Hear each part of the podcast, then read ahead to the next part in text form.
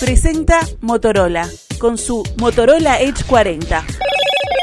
Hello, Moto. Se recomienda que le dediquemos al sueño entre 7 y 8 horas promedio para evitar trastornos que puedan tener incidencia en nuestra salud. Pero además de tener las necesarias horas de descanso, se recomienda desconectarnos un tiempo antes de dormir de los aparatos electrónicos y cenar en lo posible liviano. Estas son algunas recomendaciones que, como todos los años, se presentan los 19 de marzo, cuando se conmemora el Día Mundial del Sueño, fecha que busca la toma de conciencia de lo que es un buen dormir. A todo esto, días pasados, un informe o un par de ellos nos invitaron a la confusión sobre posponer o no la alarma a la hora de levantarnos. Es que resulta que una investigación realizada en Suecia estudió a personas que siguen durmiendo después de que suena el despertador. Los resultados muestran que en promedio los que usan ese botón de dormitar, o sea el snooze, el posponer, duermen un poco menos y se sienten más somnolientos por la mañana que los que nunca siguen dormitando después de que suena la primera alarma. Pero otra investigación, publicada por la revista Journal of Sleep Research, mediante dos estudios, han determinado los factores predictivos y los efectos de posponer las alarmas. Una de las conclusiones que han obtenido es que 30 minutos de dormitar mejor no afectan el rendimiento cognitivo al levantarse en comparación con un despertar más brusco. ¿Qué es un buen dormir? ¿De cuánto tiempo requiere? ¿Es bueno o malo comer antes de querer conciliar el sueño? ¿Cuánto tiempo antes de dormir es bueno desconectarse de los equipos como celulares o televisores? Lo conversamos en nuestra entrevista central con Marisa Pedemonte, doctora en medicina y ciencias biológicas, investigadora, docente y directora del Centro de Medicina del Sueño. Doctora Pedemonte, ¿cómo le va? Buenos días, gracias por acompañarnos. Hola, buenos días, gracias por la invitación. Es un gusto recibirla esta mañana aquí en la radio para hablar un tema que ni bien lo tiramos, la audiencia reaccionó inmediatamente. Sí, la gente está preocupada por la calidad de sueño que tiene. Efectivamente, efectivamente. La encontramos aquí en Montevideo hoy, pero usted está en Maldonado también yendo y viniendo con un trabajo de este tipo, digamos, estoy, vinculado estoy, a este tema. Yo hago clínica médica de sueño y además estoy en la eh, académica en la, en la Facultad de Medicina del CLAE como dirigiendo fisiología de, este, en general para la gente de, que- de la carrera. Doctora, primera pregunta, básica. Mucha gente dirá, pero qué pregunta tonta. ¿Qué es dormir? Cuando uno se acuesta a dormir. A dormir. Dormir es una, es una etapa necesaria, es otra, es otra forma de, de funcionar del cerebro. Dormir no es descansar para nada. Las neuronas descansan en milisegundos, es decir, se activan y se pueden desactivar en milisegundos. El dormir es para cumplir un montón de funciones diferentes que son absolutamente necesarias. Sobre todo, organizar todo lo que entró de información en el día previo. Es decir, uno, cuando se. A ver, nacemos durmiendo fundamentalmente. O sea, lo novedoso en nuestra vida es empezar a tener vigilia, cada vez más prolongada. Entonces, eso es a, a costa de integrar información y esa información de alguna manera hay que eh, organizarla, hay que formar memorias nuevas, es decir, aprender, eh, olvidar, es decir, el cerebro durante la noche lo que hace es eso, jerarquizar, asociar cosas, que guarda, que tira, lo que guarda, dónde lo guarda, digamos, por decirlo de una forma eh, clara. Y eso entonces se va consolidando una persona cada vez más eh, eh, hábil, más hábil desde el punto de vista motor, más hábil desde el punto de vista cognitivo, emocionalmente más estable, en fin. Esto quiere decir que si nos privamos de sueño, no estamos siendo capaces de todas esas otras esas cosas, justamente. Eh, desaprendemos, no aprendemos nada, es decir, si no hay una suficiente eh, cantidad y calidad de sueño después de, de un entrenamiento, de, va, no va a haber un, un, un buen resultado en el sentido de mejorar eh, la pericia. Eh, lo mismo desde el punto de vista cognitivo, es decir, y bueno, y ni que hablar del aspecto afectivo-emocional, es decir, creo que el ser humano en este punto de la vida es tiene la mejor calidad de vida porque está universalmente mucho más accesible el vivir eh, bien, el comer, el, tener abrigo, es decir, la calidad de vida ahora es mucho mejor de cualquier empleado obrero que en, la corte de la Edad Media. Claro. entonces, pero sin embargo la sensación es de mucha depresión, mucho estrés, no saber manejar este el descanso y, y la vigilia, no darse tiempos, y esto es cada vez peor con las redes, con todas estas cosas, entonces, claro, la gente se siente desgraciada. Doctora, ¿cuál es la cantidad de horas promedio que debemos dormir para justamente lograr todo eso que usted plantea? Bueno, a ver, eh, ¿cuánto hay que dormir? Es una curva de Gauss, que teniendo una población este, grande, como uno ve que la gran mayoría se acomodan los 7, 8, por eso, por eso la gente dice hay que dormir 7 u 8 horas, pero hay gente que con 6 le alcanza y hay gente que necesita 10. Y todos son normales. El asunto es uno tiene que autodefinir cuánto, cuánto necesita dormir. ¿Y cómo se autodefine? Bueno, se, hay que ver cuánto duerme uno espontáneamente, porque nadie duerme más de lo que necesita. Esa es otra cosa muy clara que hay que tener. Este, hay gente que dice, no, a mí dormir de más me hace mal. No, eh, eso lo podemos hablar en, otro paréntesis, pero eh, nunca se duerme de más. Entonces el asunto es controlar este, ver cuánto uno necesita dormir. Por ejemplo, en las vacaciones. Cuando empiezan las vacaciones, en general, como que se paga una deuda, una deuda de, sueño que se tiene, que se tiene de, antes, del, del, año laboral. Pero digamos, cuando ya pasó una semana, bueno, ¿cuánto se duerme en las vacaciones a la semana de estar de vacaciones? Eso es lo que uno necesita, por ejemplo. Entonces, cada cual sabe cuánto necesita. Y esas horas eh, deben dormirse, las que sean que correspondan, deben dormirse de corridas o puede dormirse tres horas a la noche y después unas tres horas más de siesta o dos horas de siesta para lograr esas mm. cinco que necesitaríamos. No, cuatro y dos, como sea. Sí, no. Lo, lo, más, lo ideal es dormir de noche, porque digamos, dormir no es solo un proceso cerebral, es un proceso que para que haya un buen escenario para dormir bien, hay toda una preparación hormonal, por eso es tan importante eh, la bajada del estrés, la bajada de la, tensión, estar emocionalmente este, bien, porque el, el asunto es uno se despierta con un pico de adrenalina y cortisol, que eso es lo que nos da la energía para afrontar el día, y uno se duerme con un pico de melatonina todo ese proceso debe darse así. Cuando viene el pico de melatonina, ya tiene que haber bajado el cortisol y la adrenalina del día. Si eso no pasó, o sea, si uno sigue en la máquina con un estrés muy importante, con mucha atención, con muy, o con mucho ejercicio físico, por ejemplo, típicamente la gente que se va a hacer ejercicios de noche, entonces tiene picos de adrenalina que van a estar compitiendo con la melatonina. Para el cerebro, un pico de adrenalina es, yo tengo que estar despierto muchas horas más, tengo que afrontar un día por delante. Entonces, esas son las cosas que hay que cuidar de tener ese escenario hormonal adecuado. Entonces ahí se implanta el sueño y el sueño, el mejor sueño es el sueño de la noche, porque es cuando se baja la temperatura, cuando hay el sistema parasimpático, que es el que nos aplaca, es el que está actuando más.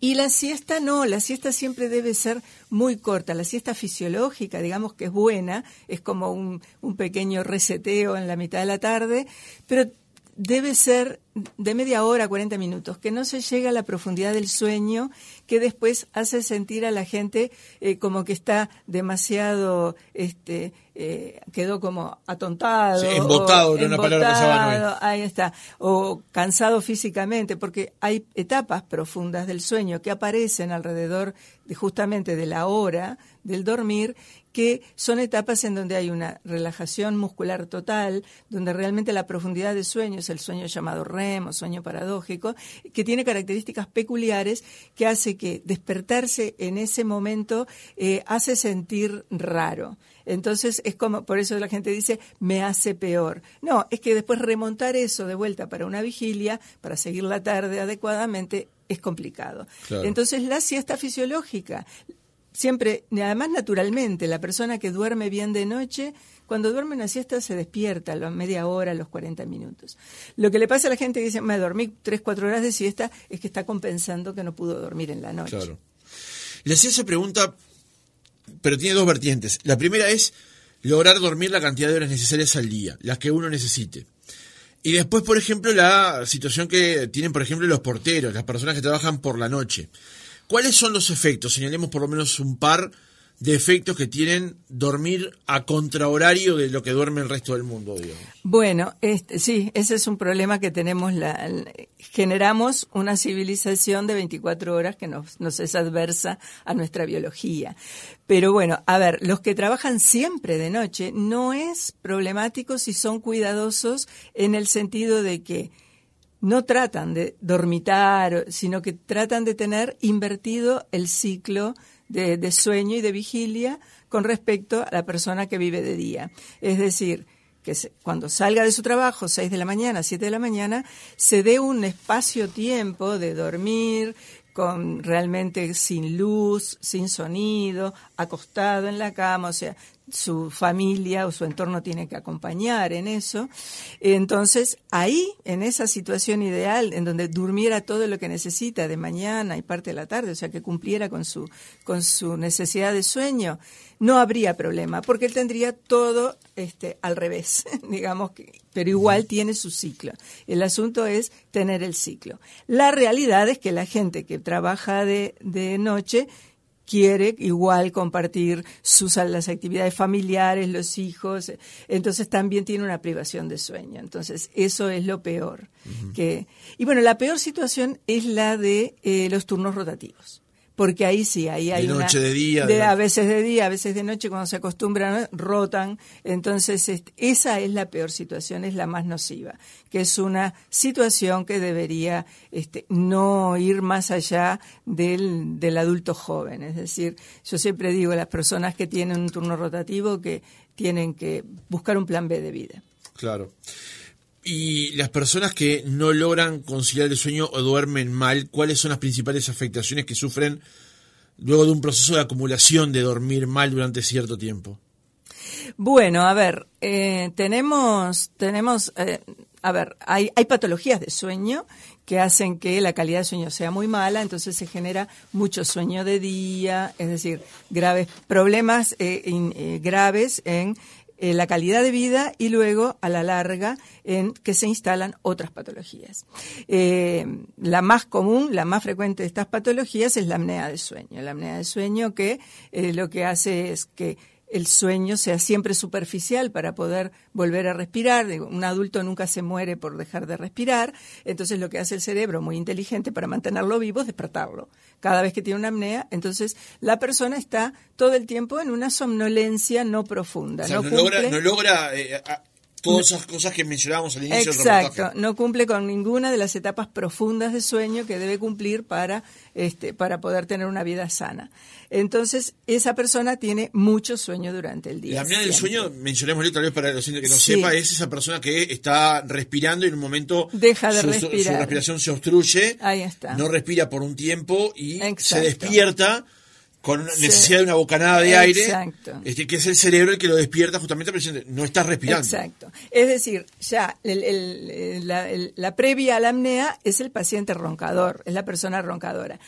Que hay que saber que roncar no es normal. El que ronca respira, todavía le pasa aire, pero quiere decir que ya hay una cierta obstrucción que hay que tener en cuenta, tratar para no llegar a una apnea. Es decir, la medicina del sueño debería ser una medicina preventiva. Ahora estamos corriendo de atrás, lamentablemente, a las patologías y a los trastornos. Pero lo que debería ser, como en la alimentación, que ahora hay un montón de fórmulas que, se, que dicen que es una buena alimentación, bueno, en el sueño también las hay, pero no se divulgan, no se conocen tanto. Entonces, el asunto es que se debería tener eh, una prevención en el momento del ronquido, entonces ahí ya no se llegaría a una apnea. Porque el problema de la apnea es que al bajar, al bajar, al no tener respiración, baja el oxígeno en sangre y sufren todos los tejidos, los, los más nobles, corazón, cerebro, riñones, entonces ahí empiezan los problemas. Hipertensión arterial, diabetes, en fin, esas son las más comunes. Otros problemas endocrinos. Ahora vamos a pasar a lo que mencionábamos al arranque del reportaje que tenía que ver con el tema de cómo despertar, pero sigamos con el tema de cómo dormir primero. Eh, cuando nos vamos a descansar, cuando nos vamos a dormir, cuando nos acercamos a la cama, ya con esa intención justamente de conciliar el sueño. Eh, ¿En qué momento es bueno alejarse del teléfono, alejarse del televisor y empezar a pensar en dormir y no en estar actualizando Instagram? Hay que alejarse eh, de uno mismo. hay que saber controlar la mente, los pensamientos y las emociones. Uno. Eh, más que alejarse de, porque me dicen, no puedo ver televisión, y a veces yo a la gente le digo, no, no es que no se pueda ver televisión, no puede ver cosas violentas, no puede ver informativos, no puede ver cosas que, que ¿cuáles son los factores estresantes en la vida? Son los problemas que hay, que, que, que, nos absorben y nosotros no podemos hacer nada por ellos. Es decir, esa es la definición del estrés, recibir un montón de cosas malas y que uno no las puede manejar. Entonces, mirar un informativo es todo de eso, porque realmente es que estamos recibiendo un montón de noticias espantosas, policiales, internacionales, guerra, y uno no puede hacer nada al respecto. Es lo peor irse a dormir con esa sensación en donde hay bueno, emocionalmente, una, un, una, depresión muy grande, una impotencia muy grande, emocionalmente uno está muy desequilibrado y eso estresa.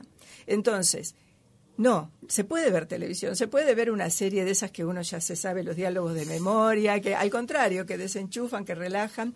El problema de las de las de las pantallas, el problema de las pantallas era la emisión de luz azul que este, inhibe la melatonina, la secreción de melatonina.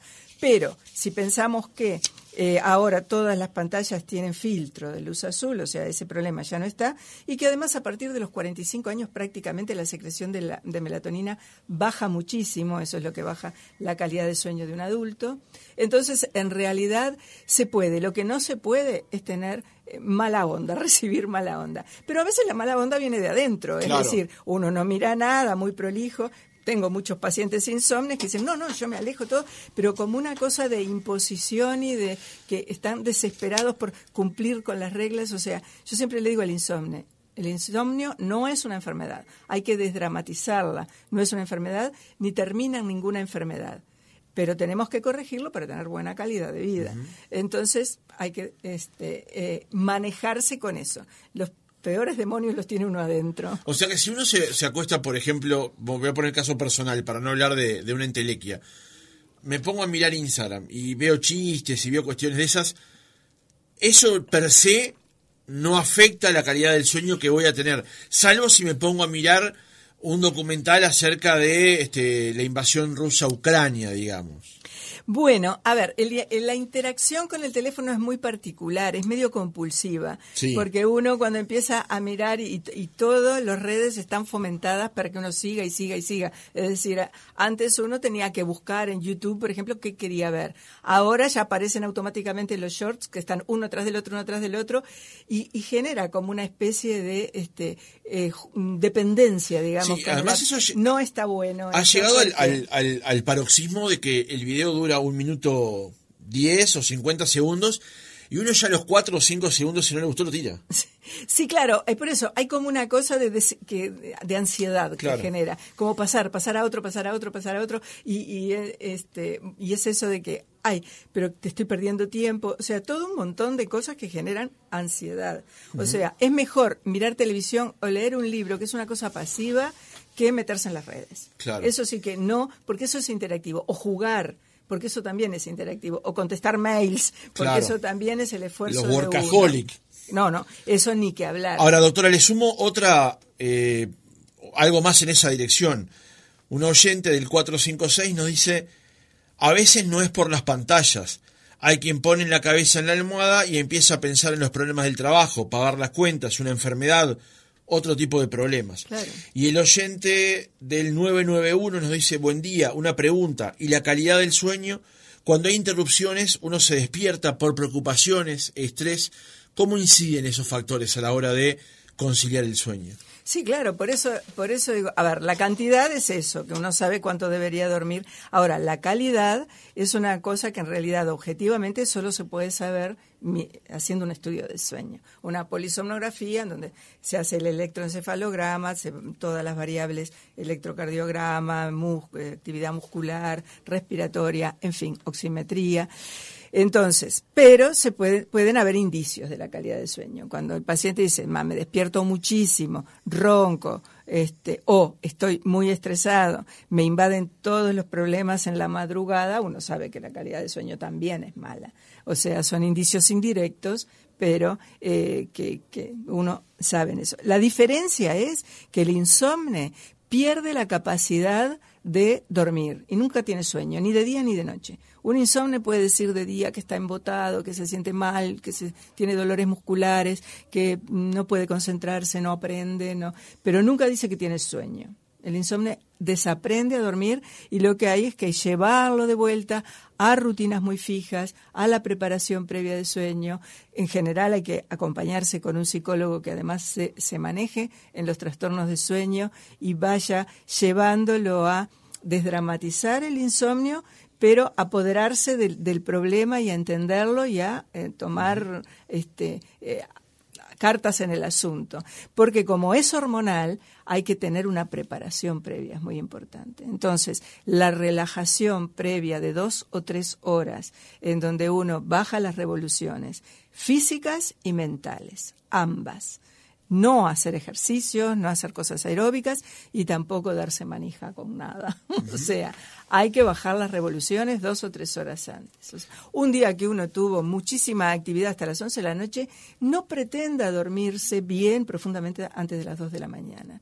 Y que se quede tranquilo. Es así, es la biología. Ahora, si eso se instala como una necesidad continua, entonces si nos vamos a dormir siempre a las 2 de la mañana, hay que pensar que al otro día hay que dormir hasta las 10, hay que darse el espacio, o sea, no es, el cerebro no es un elástico que uno puede estirar, estirar, priva de sueño, priva de sueño y no pasa nada, no. En algún momento va a pasar factura.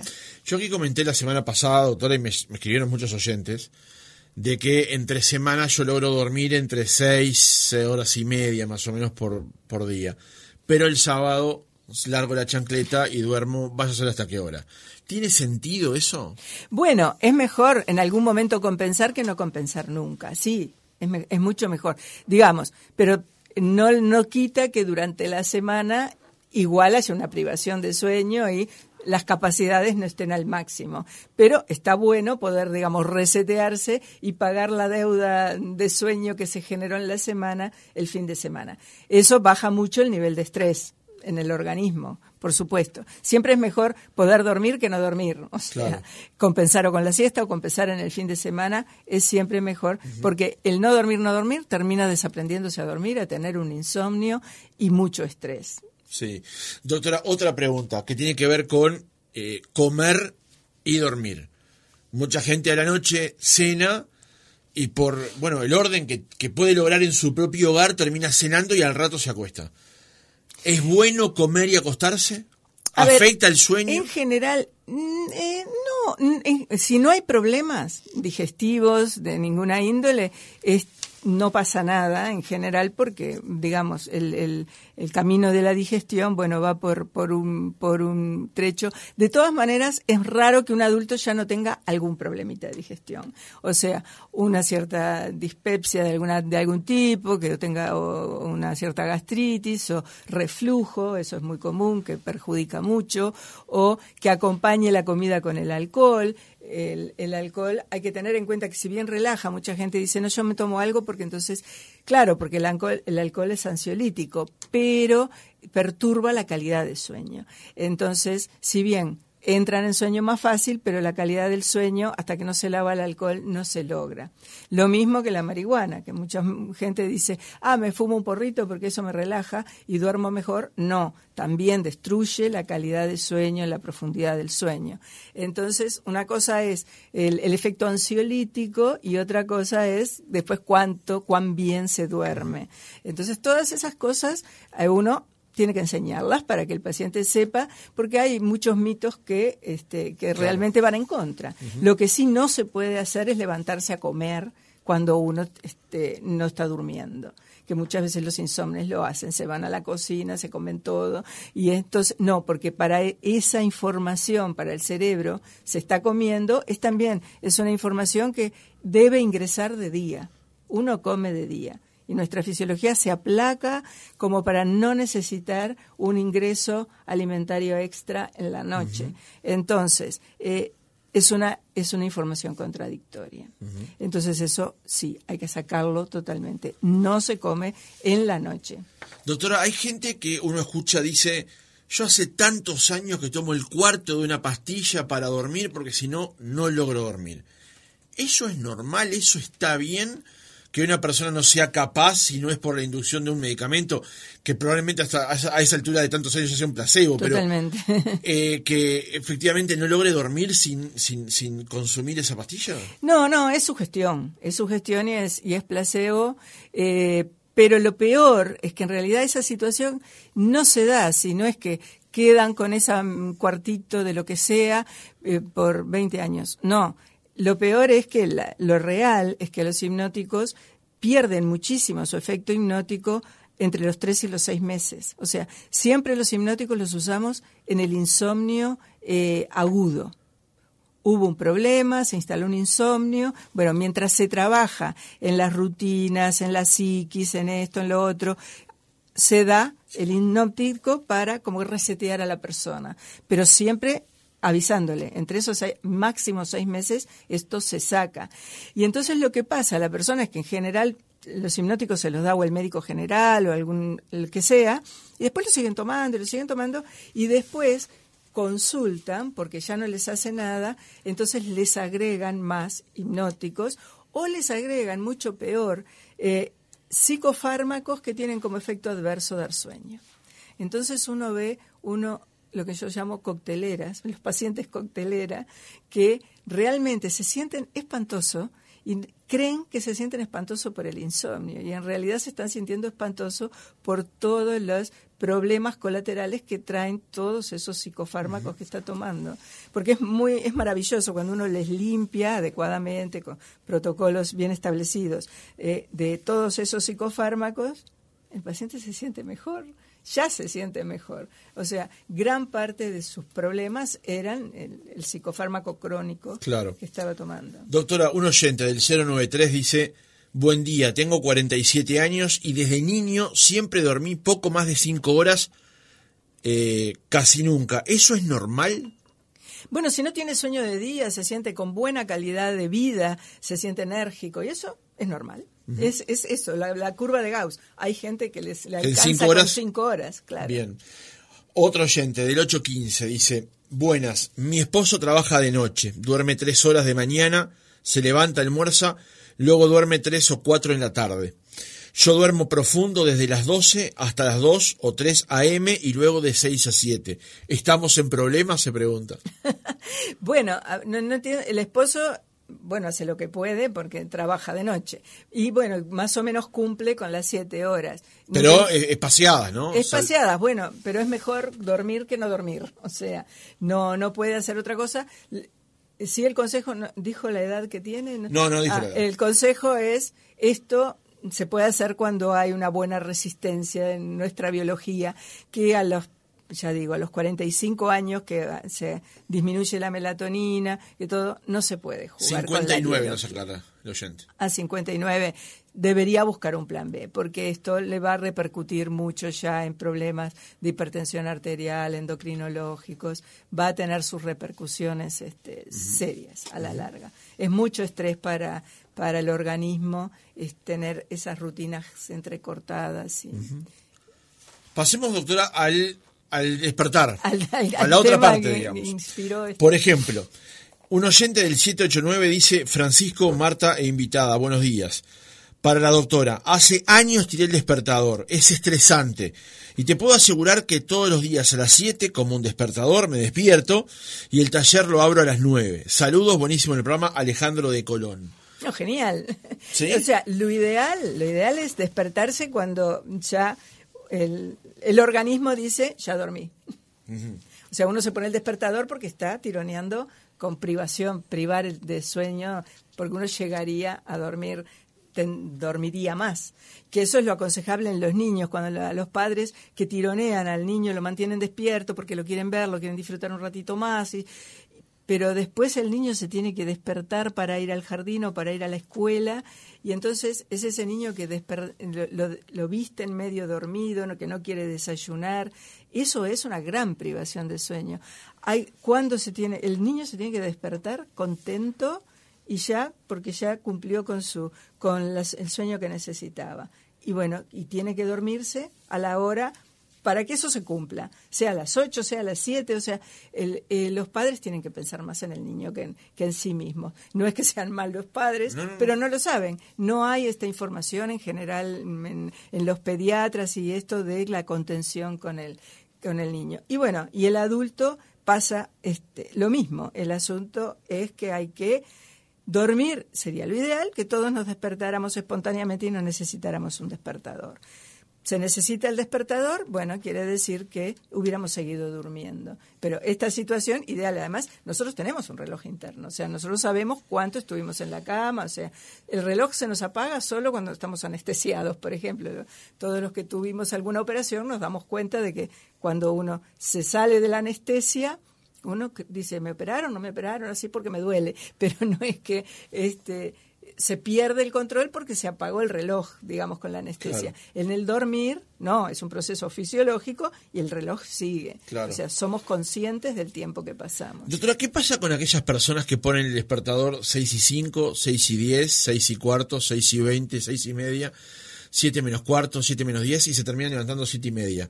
Sí. ¿Qué pasa con esas personas? ¿Cuál es el- la respuesta del cuerpo a escuché la alarma y la apagué, escuché la alarma y la apagué y así estuvo Sí. una hora? Es, es una privación parcial de sueño, lo que hacen que es una pena, porque ya que la gente está durmiendo menos de lo que necesita, ahí se agrega un plus, porque, a ver, eh, hay como, hay varias etapas de sueño, pero digamos, hay dos importantes, que es el sueño de ondas lentas y el sueño REM, este que le hablaba, y entonces el sueño de ondas lentas predomina en la primera mitad de la noche. Y el sueño este REM, que tiene atonía muscular, y eso predomina en la segunda mitad de la noche.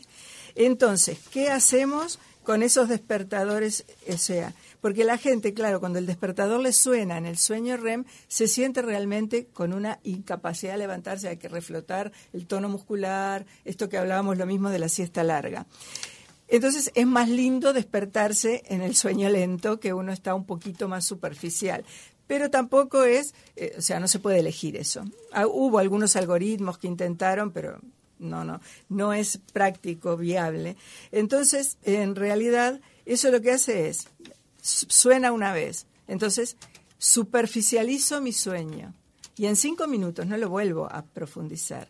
Entonces, en la segunda alarma estoy, estoy dormitando superficialmente y no y lo que hago es perder sueño de calidad, sueño profundo. Pierdo media hora.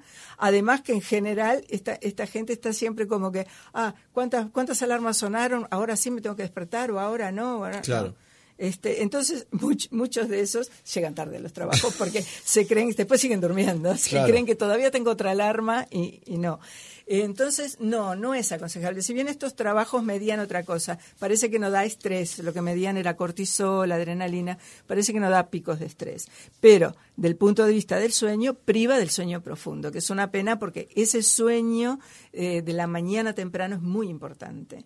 Entonces, se gastan media hora en estar dormitando ahí. Siempre yo siempre aconsejo a los pacientes, no, pongan un despertador y sepan que se tienen que tirar de la cama con ese, con el, primer despertador. Y ya está. Y se tiran de la cama. O sea, no se dan un, un poquito más pellizco, porque ese pellizco son 15 minutos por lo menos. Claro, ¿y qué, pero ¿cuál- qué es lo que nos pasa internamente cuando estamos acostados ponemos la alarma a seis y media y sabemos que nos vamos a levantar a las siete. Sí, por eso es como es como una tortura en el fondo. Lo que hacemos es ir superficializando para ir despertándonos de a poco. Pero digamos, es como un lujo cuando eh, estamos necesitando mucho tener buena calidad de sueño. El, eh, gastar media hora en despertarnos de a poco no, no está bueno. Es como que eh, no es aconsejable. Está bien. Doctora, ¿cuándo en todo el proceso que se da entre que uno se duerme y el que se despierta, cuándo sueña? ¿Y por qué sueña?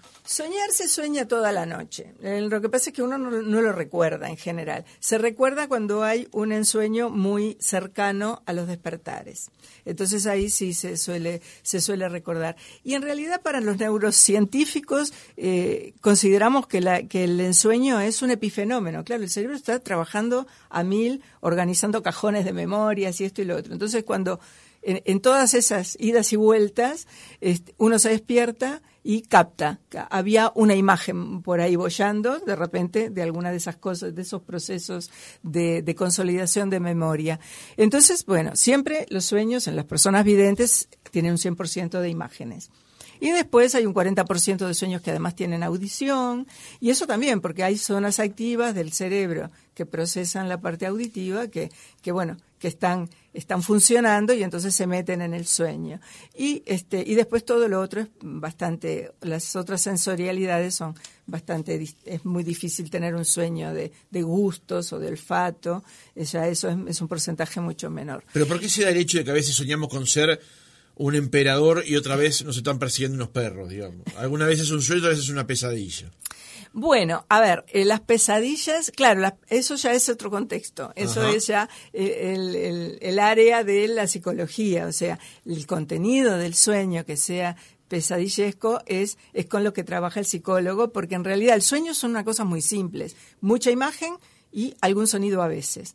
O sea, lo que después arma la historia es la vigilia es lo que uno mira, porque, y eso está bien, bien caracterizado, se despierta, hay unas pocas imágenes, pero si a los cinco minutos se, se le dice, bueno, siga pensando en el sueño, hay una historia estructurada, o sea, cada vez está más estructurado, pero eso es una, es una elaboración de la vigilia y en eso trabajan los psicólogos para entender cuáles son los problemas de la persona. El cerebro es el mismo, dormido o despierto. O sea, una persona ansiosa suele tener eh, pesadillas de cosas de ansiedad. No llego, corro y no llego, estoy haciendo y no puedo.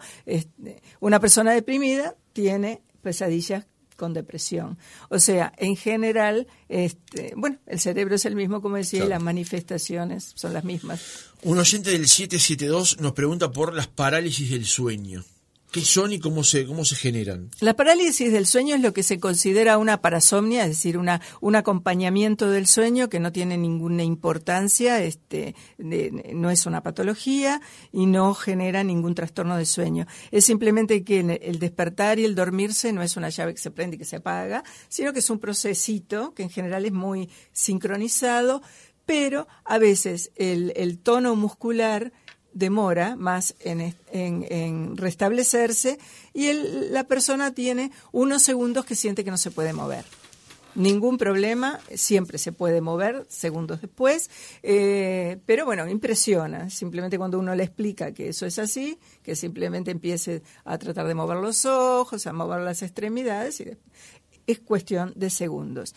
Puede acompañar como patología a cuando hay este, crisis de sueño durante el día, ataques de sueño, a la enfermedad que es la narcolepsia, un tipo de narcolepsia que tiene parálisis de sueño acompañante. Pero digamos, para que, para que sea una patología, tiene que estar lo otro, los ataques de sueño las 24 horas, el sueño excesivo, en fin. Bien, nos han quedado muchos mensajes en el tintero, pero creo que hemos cubierto buena parte de lo que nos proponíamos conversar esta mañana.